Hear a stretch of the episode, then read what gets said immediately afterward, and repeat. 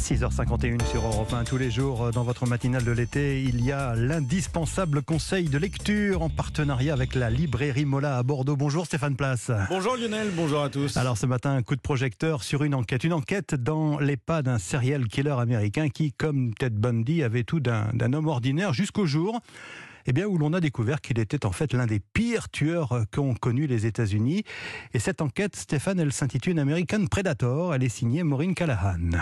Oui, le point de départ de l'enquête, c'est la disparition dans la nuit du 2 février 2012 d'une jeune femme, une serveuse qui travaille dans un petit café sur les rivages de l'Alaska. 24 heures s'écoulent et Samantha Koenig ne réapparaît pas. C'est en visionnant les vidéos des caméras de surveillance que les enquêteurs comprennent rapidement qu'il s'agit d'un enlèvement. Les images montrent un inconnu qui embarque de force la victime en la menaçant. C'est le début d'une traque et tirant sur le fil de la pelote à travers tous les États-Unis. Les policiers vont non seulement interpeller le suspect, mais aussi découvrir que ce père de famille est en réalité un prédateur redoutable, d'où le titre de ce récit captivant, American Predator, Émilie Sabatier, libraire chez Mola.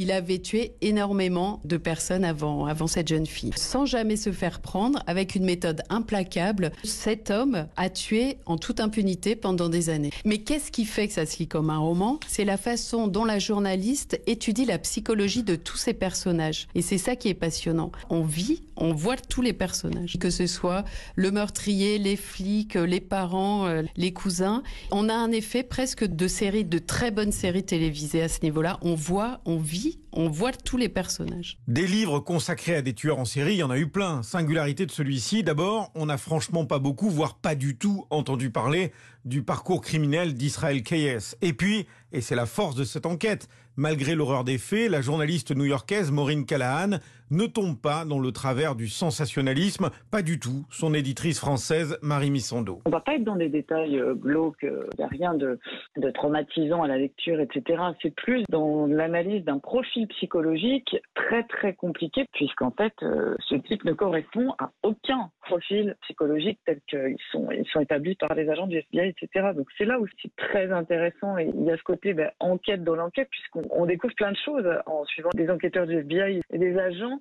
qui vont nous faire découvrir ce personnage, enfin strate après strate, puisqu'en fait il ne répond à aucun profil psychologique.